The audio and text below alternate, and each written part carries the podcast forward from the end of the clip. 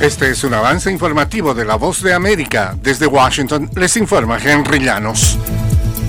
El presidente Joe Biden y líderes demócratas republicanos en el Congreso se reúnen hoy en la Casa Blanca para discutir el financiamiento del gobierno. Nos informa Joconda Tapia. Varias agencias del gobierno enfrentan esta semana la incertidumbre de continuar con su trabajo mientras el Congreso de Estados Unidos no muestra señales de avanzar en la consideración de los proyectos de ley de gasto para evitar un cierre parcial del gobierno este jueves. Y los legisladores están en una nueva semana de caos político, los líderes demócratas y republicanos del Congreso estarán hoy en la Casa Blanca para reunirse con el presidente Joe Biden. Yoconda Tapia, Voz de América, Washington. Y el presidente de Estados Unidos, Joe Biden, y el expresidente Donald Trump visitarán la frontera sur de Estados Unidos el jueves porque ambos precandidatos tratan de sacar provecho político del maltrecho sistema de inmigración en el país. Biden viajará a Brownsville, Texas, en Río Grande, Bailey, una zona que a menudo registra un gran número de cruces en la frontera. Según dijo la secretaria de prensa de la Casa Blanca, Karine Jean-Pierre, se reunirá con agentes fronterizos y hablará sobre la necesidad de una ley bipartidista.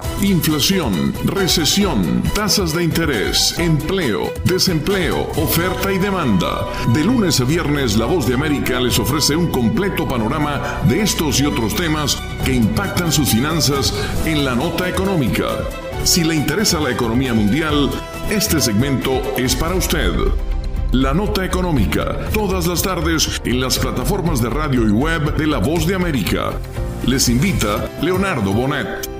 El secuestro en Chile de un militar expulsado del ejército de Venezuela mantiene en alerta a la diáspora venezolana. Desde Caracas nos informa Carolina Alcalde. El gobierno de Chile inició contactos con el gobierno de Venezuela para abordar el caso de Ronald Ojeda Moreno, un militar venezolano expulsado de la Fuerza Armada Nacional Bolivariana, acusado de estar implicado en actos conspirativos contra el gobierno del presidente Nicolás Maduro, que fue presuntamente secuestrado la semana pasada en su vivienda en Santiago de Chile por cuatro personas encapuchadas que simularon ser detectives de la Policía de Investigaciones de ese país. El caso tomó mayor relevancia luego de que Iván Simonovic denunció que el presunto secuestro fue llevado a cabo por funcionarios de contrainteligencia de Venezuela que supuestamente habrían ingresado ilegalmente al país suramericano. Carolina Alcalde, Voz de América, Caracas. El presidente de México, Andrés Manuel López Obrador, arremetió nuevamente contra la plataforma de redes sociales YouTube por eliminar parte de su conferencia de prensa diaria en la que reveló el número telefónico de una reportera. Dijo que la plataforma en México estaba tomada por conservadores vinculados a un partido político y afirmó que YouTube está en plena decadencia. Se trata del más reciente capítulo de la relación de amor-odio del el mandatario mexicano con redes sociales. Este fue un avance informativo de La Voz de América.